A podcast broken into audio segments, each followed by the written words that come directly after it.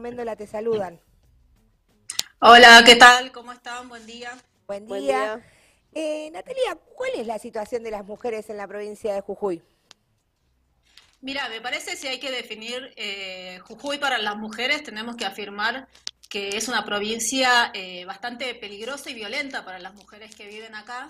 Eh, de hecho, han salido distintos estudios que dan cuenta de lo mismo, porque no solamente que siempre o está a la cabeza de las tasas más altas eh, de femicidios cada 100.000 habitantes, no solamente en estos últimos años, sino ya desde hace muchos años, sino que también sobre las mujeres jujeñas echa muchísimo la precariedad de, la vida, ¿no? no solamente laboral, eh, sino también la, la, situación social y económica, ¿no? Y eso se agrava mucho más si hablamos de que si sos mujer, sos pobre y a la misma vez sos indígena, por ejemplo, o si sos eh, migrante, ¿no? Cuenta que acá eh, muchas y muchos eh, somos, eh, venimos ¿no? de familias de Bolivia principalmente, entonces esa situación y esas condiciones agravan la situación de vida, ¿no? Y si hablamos de la situación reciente, sí hay que dar cuenta que eh, tanto la pandemia, pero también las políticas de ajuste que se están descargando sobre nuestras espaldas, pesan mucho más obviamente sobre las mujeres y la juventud en la provincia de Jujuy. El otro día, Natalia, fuiste tendencia ahí en Twitter por los números que estuviste subiendo alrededor de los refugios de los refugios para las mujeres que sufren violencia de género, pero también estuviste recorriendo distintos barrios de cara a la campaña electoral. ¿Qué vienen denunciando? ¿Qué fue esa anécdota que te quedó resonando en la cabeza? ¿Cómo viste vos a, la provincia en estos recorridos? Sí, primero, eh, bueno, dar cuenta que Jujuy el año pasado fue un epicentro eh, de los casos de femicidio, ¿no? De hecho, en una sola semana hubo cuatro casos que la verdad que nos conmovieron a todas, a todos, a todes. Eh, se llenaron las calles en el mes de septiembre en un contexto de pandemia y de cuarentena, pero salimos todas a las calles porque la verdad que esta situación violenta, pero de violencia incluso desde el Estado, eh, es bastante sentida, ¿no? y, y esas masivas movilizaciones eh, han dado cuenta eh, y han resonado en la provincia, pero se han extendido en todo el país y han permitido y han exigido que la legislatura abra sus puertas y que se traten, eh, bueno, parte de la agenda del movimiento de mujeres acá en la provincia, ¿no? Entonces, yo te quería comentar esto, Tom, y a la audiencia, porque para dar cuenta de que esa fuerza logró que se hagan escuchar las mujeres, esa fuerza logró que incluso se avancen eh, en leyes que aborden medidas de emergencia, pero después eh, quienes gobiernan acá en la provincia, o sea, cambia Jujuy, Gerardo Morales eh, y la oposición del PJ, aprobaron una ley que no tenía presupuesto para llevar adelante esas medidas de emergencia. ¿Eso cómo se expresa en lo que vos recién mencionabas? Se expresa en que la capital jujeña no tenga ni, ni un refugio estatal para víctimas de violencia de género o en toda la región de la quebrada de la Puna tampoco exista ni siquiera uno, ¿no? Eh, y eso es bastante grave porque no, no, eh, hasta el día de hoy, eh, más allá de que familiares y las mujeres siguen movilizando, acá de hecho casi todas las semanas hay movilizaciones de distintos familiares de víctimas de violencia de género, incluso de mujeres que están desaparecidas acá en la provincia, otro de los índices altos que hacen a esta provincia bastante violenta para las mujeres, bueno, no tiene ningún tipo de respuesta, ¿no? Y, y de hecho en distintos tweets que estuve dando cuenta, eh, eh, anunciaba ¿no? que hay leyes que se votan sin presupuesto y que, eh, de hecho, el bipartidismo que gobierna la provincia decidió el año pasado, en diciembre, destinar un peso con 40 por mujer por día para políticas contra la violencia de género. O sea que no es nada. O sea que para ellos vale 1,40 centavos la vida de las mujeres. Exactamente, ¿no? Entonces esa situación, como te decía, ¿no? se expresa en que no hayan refugios ni se construyan, obviamente. Eh, hay presupuestos municipales que ni siquiera contemplan el presupuesto para políticas contra la violencia de género. Incluso en Palpalá, donde fue el epicentro de varios femicidios el año pasado, destinan cero pesos eh, para políticas para prevenir, para paliar esta grave situación.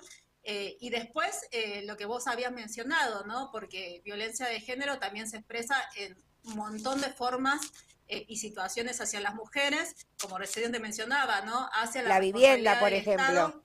claro, de quienes nos gobiernan y eso, bueno, eh, sucede en que, no sé, por ejemplo, eh, hay mujeres que el año pasado, como sucedió en Guernica, en Buenos Aires, acá en la provincia de Jujuy, también fueron disruptivas, ¿no? Salieron a las calles exigiendo vivienda. de hecho, tomaron algunas tierras ociosas eh, la respuesta del gobierno, del Estado, fue la represión. Nosotros estuvimos eh, acompañando esos reclamos porque la verdad que fue bastante violento. Eh, y bueno, y muchas de ellas, incluso mujeres que están a la cabeza de, de, una toma que ya lleva un año en Libertador General San Martín, que de hecho comento que ayer estuvo Nicolás del Caño charlando con esas mujeres y esas familias, comentaban ¿no? que la situación de la pandemia y la situación de pobreza que se vive en la provincia de Jujuy que pesa más sobre las mujeres hizo que, bueno, por un lado impidan eh, o no tengan posibilidad de conseguir trabajo o de hacer esas changas que se suele hacer acá, que cada vez se multiplican más porque no hay trabajo genuino, eh, bueno, que no tengan la posibilidad de trabajar por la pandemia y a la misma vez muchas de ellas que son víctimas de violencia de género, eh, por una cuestión de resguardo incluso individual y familiar, salieron a tomar esas tierras eh, porque, porque el, Estado no le da ningún tipo de respuesta, ¿no? Me parece que eso es lo que se ha expresado eh, en todos estos meses y, dan cuenta, ¿no? De, la situación de las mujeres en relación a la violencia, pero también me parece importante marcar eh, la respuesta que dan las mujeres que acá en la provincia de Jujuy son protagonistas de estar ahí en las calles, están peleando, están dando cuenta de su situación y siendo eh, el motor ¿no? de muchos procesos de organización y de pelea por trabajo, por vivienda, por salud, educación, eh, entre otras cosas. Natalia Morales, diputada del PTS en el Frente Izquierda en Jujuy. Bueno, recién estabas comentando cómo la política de los partidos hegemónicos del radicalismo, del PJ, eh, vienen recortando el presupuesto, ¿no? entre, entre otras medidas contra las mujeres. Eh, y un poco también que, al contrario, desde, desde, el Frente de Izquierda ustedes vienen reclamando por más presupuesto, por más refugios eh, y expresando otras, otras demandas. ¿Cómo, ¿Cómo fue recibido por, por las distintas eh, mujeres, digamos, que se están organizando, que ustedes están acompañando, estas propuestas del Frente de Izquierda que ustedes están levantando en estas elecciones? Buena. Sí, se está dando, ahí está. No, que la respuesta es bastante buena en el sentido de que vemos que distintos sectores de mujeres, ¿no? Desde las mujeres que, que salen a las calles por ni una menos, por trabajo, por vivienda, por educación, por salud, eh, ven que, eh, primero, que, que, las bancas del Frente de Izquierda eh, juegan un rol en cada proceso de lucha y de organización, o sea que reconocen, mira, eh, Natalia o, compañeras de Pan y Rosas y demás son parte de las movilizaciones por Ni Una Menos, fueron las que, la que fueron la voz cantante, diríamos, en la legislatura, eh, dando cuenta de que se estaba votando una ley sin presupuesto. Eh, nos ven como un par, una pares, ¿no? Que estamos ahí poniéndole el cuerpo en la primera línea y, y muchas de ellas, incluso una vecina de Campo Verde también, eh, remarcaba mucho de que a ellas no les tienen que contar o no tienen que recibir un volante con propaganda porque es la experiencia misma eh, que les indica eh, cuál es el rol que jugamos desde el frente de izquierda y desde las bancas ¿no? que tenemos en la legislatura y en los consejos deliberantes.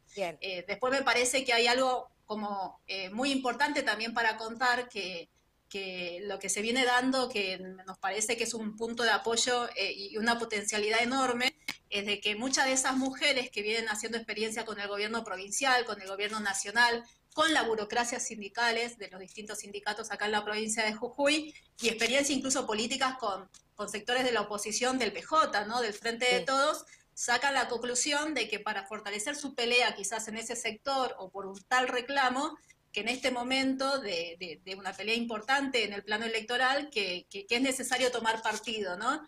Eh, y esa reflexión eh, es muy importante porque eh, el empezar a, incidir o a ser parte o, a dar cuenta del escenario político hacen que ellas empiecen a involucrarse políticamente con el Frente de Izquierda, con el PTS en el caso, en el caso nuestro, y hacer una experiencia política que permite eh, avanzar ¿no? en la reflexión, en la conciencia de que es necesario construir una herramienta de las mujeres, pero también de los trabajadores de los sectores populares y de la juventud acá en la provincia de Jujuy. Natalia Morales, sé que estás con poquito tiempo porque estás ahí recorriendo y a full con la campaña, pero dos últimas preguntas. La primera, ¿por qué es importante la unidad de la izquierda? Brevemente. Es fundamental porque tenemos eh, enormes desafíos cuando estamos hablando de que crece la pobreza, crece el ajuste, crece la desocupación y los ataques que repercute, como recién estábamos charlando, ¿no? sobre las mujeres, la juventud, las infancias, las familias trabajadoras. Entonces, en este sentido, no podemos estar eh, hablando o poniendo por delante la mezquindad, más bien fortalecer con todo, darle fuerza al frente de izquierda eh, para poder enfrentar a estos regímenes que en el caso de Jujuy de la UCR, del PJ, que, son totalmente antidemocráticos, que, que, tienen un plan, que es un plan de afectar eh, las condiciones y las conquistas de las familias trabajadoras, de las mujeres, y que eso también se expresa a nivel nacional con las políticas de, de, de Fernández, pero también de la derecha, que tienen sus planes que seguir ajustando eh, y, y, priorizar obviamente los acuerdos con el FMI, con, con, con, los, con los poderosos ¿no? a nivel nacional. Sí. Entonces, en ese sentido, eh, una cosita que me parece importante remarcar, que darle fuerza al frente de izquierda también eh, se va a expresar este domingo en las elecciones que se van a primeras elecciones que se van a dar acá en la provincia de Jujuy que puede ser una enorme referencia para que se pueda expresar a nivel nacional también en las peleas que tenemos por delante. Claro, y se están ubicando como tercera fuerza contra el ajuste para los dos partidos del régimen. Necesitan conseguir 30.000 votos, necesitan fiscales eh, para poder sumarse a la campaña. Te pueden contactar en tu página de Facebook, Natalia. Así es, por múltiples redes sociales, eh, tanto Natalia Morales, Alejandro Vilca, Gastón Remy, bueno, nos parece que es fundamental. Eh, tenemos, eh, la campaña es impresionante, ¿no? De, a la par con muchas personas que, que, le están llevando en todo el territorio de la provincia, mujeres que se pusieron a la cabeza siendo candidatas, reflejando estas peleas del Frente de Izquierda. Yo lo quiero remarcar porque a nosotros nos llena de orgullo que esas mujeres que, eligen eh, la organización política y dar esta pelea en común. Así que los que se quieran contactar están a tiempo de sumarse a colaborar y de defender el voto del Frente de Izquierda para, bueno, para que hagamos una muy buena elección, eh, dando cuenta que la peleamos hasta el final eh, y fortaleciendo esta tercera fuerza ante el régimen de los poderosos, de los ricos, de los patrones feudales acá en la provincia de Jujuy.